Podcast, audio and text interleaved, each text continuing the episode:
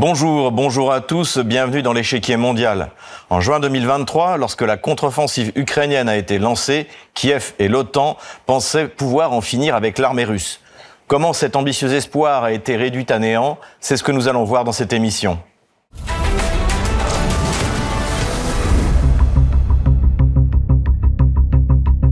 Le jeudi 8 février 2024, le chef d'état-major de l'armée ukrainienne a été limogé par le président Vladimir Zelensky, après plusieurs semaines de tergiversation. Ce départ met un point final au cycle militaire désastreux qui a été celui de 2023 pour les forces otano-kieviennes. En effet, la grande offensive prévue pour le printemps 2023, qui démarra en fait le 4 juin, s'avéra un échec cinglant. Pendant quatre mois, à aucun moment les forces déployées ne mirent en danger l'impénétrable ligne de défense sur Ovikine. Pire que cela, la steppe ukrainienne devint rapidement un cimetière de carcasses calcinées des blindés livrés en masse par l'OTAN. À ce fiasco militaire s'ajouta pour Kiev et ses alliés une véritable déroute économique. Face à une Russie pour laquelle tous les indicateurs économiques sont au vert, les économies européennes sont entrées en récession. Parallèlement, l'ascendant moral auquel l'Occident prétendait a été balayé par le soutien apporté par Washington aux opérations militaires israéliennes contre la bande de Gaza.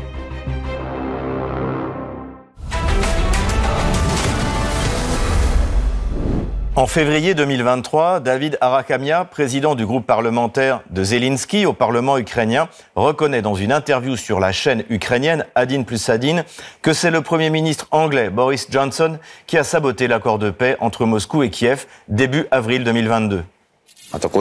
Qui plus est, à notre retour d'Istanbul, Boris Johnson est arrivé à Kiev et il a dit qu'il ne fallait rien signer avec eux et que nous allions faire la guerre.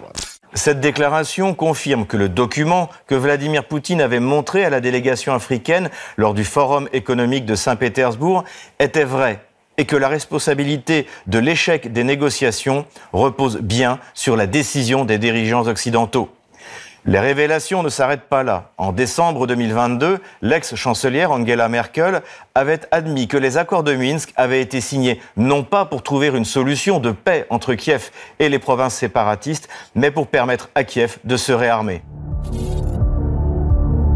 Et l'accord de Minsk de 2014 était une tentative de donner du temps à l'Ukraine. Elle a également utilisé ce temps pour devenir plus forte, comme on peut le voir aujourd'hui. L'Ukraine de 2014-2015 n'est pas l'Ukraine d'aujourd'hui. Comme on l'a vu avec la bataille de Delbassov début 2015, Poutine aurait pu facilement la déborder à l'époque. Et je doute fort que les pays de l'OTAN auraient pu faire autant qu'aujourd'hui pour aider l'Ukraine. Cela est confirmé par l'ancien président François Hollande, piégé par deux farceurs russes, Lexus et Vovan. Oui, elle a eu raison de le dire, parce que euh, il y avait l'idée que c'était Poutine qui avait voulu gagner du temps. Non, c'est nous qui voulions gagner du temps pour permettre à l'Ukraine de se rétablir, de renforcer ses moyens militaires. Ces aveux des deux dirigeants, pourtant garants des accords de Minsk, ont d'ailleurs fait regretter à Vladimir Poutine d'avoir eu confiance en eux et de ne pas avoir commencé l'opération militaire spéciale plus tôt. Comme je l'ai déjà dit, ce n'est pas nous qui avons déclenché la guerre, nous essayons seulement d'y mettre un terme. Dans un premier temps, nous avons cherché à le faire par des moyens pacifiques, par les accords de paix de Minsk. Comme cela s'est avéré plus tard, là aussi, on nous avait menés par le bout du nez, car aussi bien l'ancienne chancelière allemande que l'ancien président français ont reconnu et déclaré publiquement qu'ils n'avaient aucune intention de respecter ces accords, mais ne faisaient simplement que gagner du temps pour gonfler davantage le régime de Kiev avec des armes, ce qu'ils ont fait avec succès. La seule chose que nous pouvons regretter, c'est de ne pas avoir commencé nos opérations actives plus tôt, croyant que nous avions affaire à des gens honnêtes. 2023, c'est également l'année où les Occidentaux constatent que les sanctions prises contre la Russie ne provoqueront pas son effondrement économique. C'est pourtant ce qu'avait annoncé le ministre des Finances français, Bruno Le Maire, en avril 2022.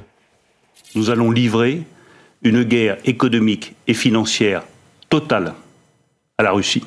Nous allons donc provoquer l'effondrement de l'économie. L'année 2023 voit au contraire la Russie bénéficier d'une croissance insolente, au-delà même des pronostics du gouvernement russe lui-même. La Russie a finalement réussi à contourner sans trop de difficultés les sanctions et en a profité pour accélérer ses programmes de remplacement des importations tout en produisant désormais plus d'armes et de munitions que tous les pays de l'OTAN réunis. Guerre en Ukraine. Malgré les sanctions, la Russie produit plus de missiles qu'avant le conflit. Cette augmentation de la production militaro-industrielle se manifeste par des doublements des capacités de fabrication russes par rapport à l'avant-guerre. Ce rebond permet à Moscou de produire désormais plus de munitions que les États-Unis et l'Europe combinés. La fabrication d'un obus d'artillerie de quelques 150 mm coûte 600 dollars à la Russie, soit presque 10 fois moins qu'à un pays occidental. Les sanctions se retournent finalement contre les pays qui en avaient été les promoteurs, à commencer par l'Allemagne, qui est désormais entrée en récession et qui voit son industrie déménager là où l'énergie est moins chère, aux États-Unis notamment. Pour la France, les choses ne vont guère mieux. Le même Bruno Le Maire, qui annonçait l'effondrement de l'économie russe, proclame désormais la nécessité d'économiser 10 milliards d'euros du budget français en 2024. Donc vous vous engagez ce soir à ne pas augmenter les impôts des Français en 2024 Je m'engage, comme je le fais depuis sept ans, à ne pas augmenter les impôts. Nous les avons baissés et nous ne dévierons pas de cette ligne. Les Français n'en peuvent plus des impôts. Nous n'augmenterons pas les impôts. En revanche, on gagne moins, on dépense moins. Donc nous dépenserons immédiatement, dans les jours qui viennent, 10 milliards d'euros en moins sur les dépenses de l'État. Je veux vraiment préciser ce point pour nos compatriotes. C'est pas la sécurité sociale qu'on va toucher. C'est pas les collectivités locales qu'on va toucher c'est l'État qui va faire un effort immédiat de 10 milliards d'euros d'économie pour tenir compte de ce nouveau contexte géopolitique. Ces sacrifices imposés aux populations européennes n'auront de surcroît servi à rien, car l'année 2023 se caractérise par l'échec complet des forces otano-kieviennes sur le front ukrainien. L'année 2022 s'est terminée sur le double succès otano-kievien de Kharkov et de Kherson et par l'annonce que l'armée kievienne entreprendrait une grande offensive au plus tard au printemps 2023. En novembre 2022, le conseiller de Zelensky, Mikhail Podaliak, n'hésita pas à affirmer qu'il discuterait de l'avenir de la Crimée à Yalta même dans six mois. Regardez, je suis prêt à discuter avec vous sur le quai de Yalta des cinq prochaines années de la Crimée.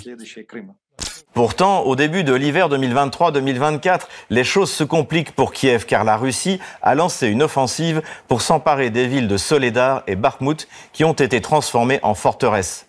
Yevgeny Prigogine, fondateur de la compagnie militaire privée Wagner, a clairement annoncé l'objectif de l'opération. La mission de la prise de Bakhmut, Artyomovsk, consiste à éliminer l'armée ukrainienne aux alentours de la ville et empêcher toute action offensive dans tous les secteurs du front. Le 20 mai, le ministère de la Défense russe annonce la libération de la ville de Bakhmut, désormais rebaptisée Artyomovsk. L'autre mission de destruction du potentiel ukrainien a été accomplie car le régime kievien a perdu de nombreuses excellentes unités prévues pour participer à l'offensive de printemps de Kiev. Quoi qu'il en soit, l'administration américaine est optimiste la veille du début de l'offensive. Que ce soit le secrétaire d'État à la Défense, Lloyd Austin, le chef d'état-major, Mike Miley, ou le département d'État avec Anthony Blinken. Les Ukrainiens continuent à se battre pour leur liberté. Ils ont le courage et la capacité de suivre cette voie. Et nous les soutiendrons aussi longtemps qu'il le faudra. Ce que je dirais, c'est que notre mission et notre engagement envers l'Ukraine consiste à fournir la formation et l'équipement nécessaires pour neuf brigades, des brigades blindées, mécanisées, destinées à mener des opérations offensives ou défensives. Ces brigades seront entraînées, dotées en personnel, équipées et préparées pour des opérations de combat. Dès lors, quel que soit le moment et l'endroit où l'Ukraine choisira de les utiliser, nous continuerons de les soutenir et je suis très confiant dans la capacité de ces unités à réussir. Nous travaillons également main dans la main, comme nous le faisons depuis plus d'un an, pour soutenir l'Ukraine qui défend son peuple et son territoire contre la guerre d'agression de la Russie. Nous saluons l'engagement pris par le Royaume-Uni d'égaler en 2023 les 2,3 milliards de dollars de soutien militaire qu'il a fourni à l'Ukraine au cours de la première année de la guerre. Outre la formation de dizaines de milliers de soldats ukrainiens, la Grande-Bretagne fournit des systèmes de lance-roquettes multiples, des chars Challenger 2, des véhicules blindés, des missiles antiaériens et d'autres aides militaires qui contribueront à équiper les défenseurs de l'Ukraine alors qu'ils entreprennent de reconquérir plus de territoires de leur pays dans les semaines et les mois à venir. Les médias français, eux aussi, sont confiants qu'à la vue des chars de l'OTAN récemment livrés, les troupes russes vont s'enfuir et que la Russie va disparaître. L'économie russe est largement en dessous de son potentiel. Euh, et, et de plus en plus en dessous de son potentiel. Est-ce que c'est suffisant pour que la Russie s'effondre? Oui.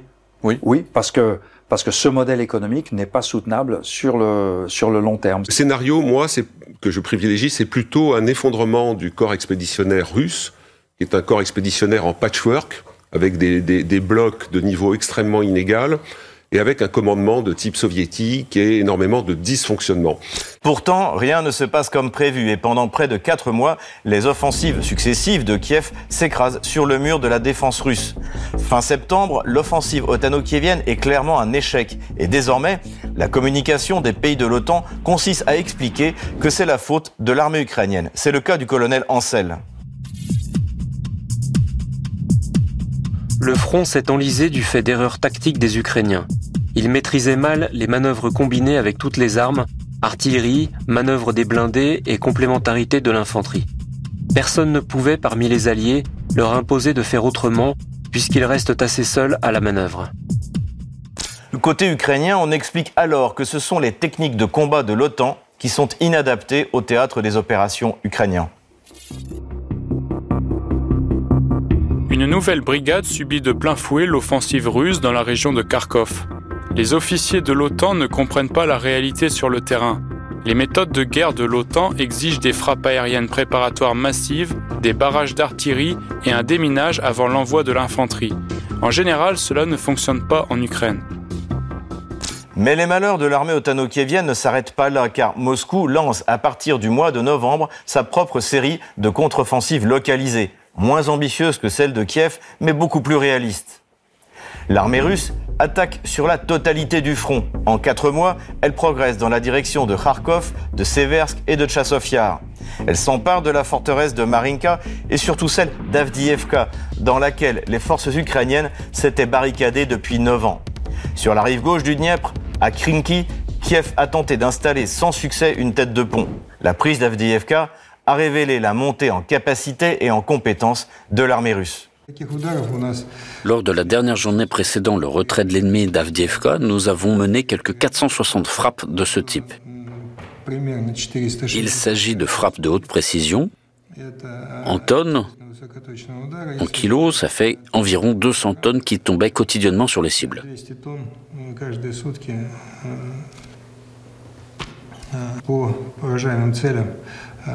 À l'heure actuelle, tout est sous contrôle est déjà terminé.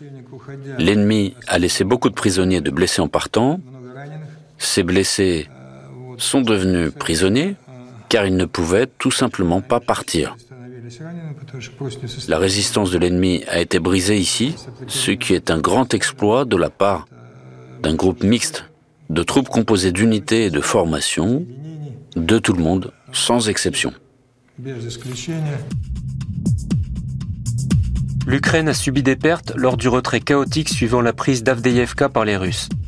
La capture d'Avdeïevka, une ville stratégique et maintenant presque entièrement détruite, située à environ 24 km de Donetsk, capitale régionale occupée par la Russie, a été la victoire territoriale la plus importante de Moscou depuis qu'elle s'est emparée de Bakhmut en mai de l'année dernière. Le discours sur les faiblesses de l'armée russe laisse désormais la place à celui sur le constat de sa supériorité, notamment dans le domaine de la guerre électronique et de l'appui aérien. En novembre 2023, le général Zaloujny, chef d'état-major de l'armée ukrainienne, en vient à rêver d'une arme magique. Commandant en chef des forces armées ukrainiennes s'exprime sur la façon de gagner la guerre. Selon Valéry Zaloujny, les technologies sont déterminantes alors que le conflit évolue vers une guerre de position. Les armes de base telles que les missiles et les obus restent essentielles, mais l'armée ukrainienne a besoin de capacités et de technologies militaires clés pour sortir de ce type de guerre. La solution réside dans la technologie.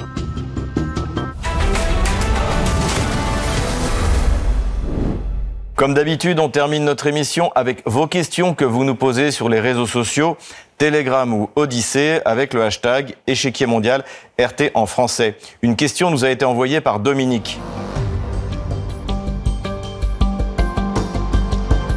L'aide de Paris à Kiev a-t-elle été décisive? En dépit des déclarations martiales du président français et de ses ministres des Affaires étrangères et de la Défense, l'aide de Paris reste modeste. Certains matériels, comme les VAB ou les AMX-10 RC, sont hors d'âge et ont été retirés du champ de bataille. Du point de vue des munitions, l'armée française ne peut pas subvenir à ses propres besoins. Les matériels les plus performants qui ont été fournis sont les missiles Scalp, à 1 million de dollars pièce, et surtout les canons César, qui ont donné à Kiev une supériorité locale en matière de contre-batterie. Les forces otano-kieviennes n'ont pas remporté une seule bataille en 2023, et pour elles, 2024 commence très mal. Elle sera décisive pour l'issue du conflit entre l'OTAN et la Russie en Ukraine, et le conflit lui-même sera décisif pour les échéances électorales en Russie et en Europe. Merci à vous de nous avoir suivis. Je vous donne rendez-vous la semaine prochaine pour un nouveau numéro de l'échiquier mondial. À bientôt sur RT en français.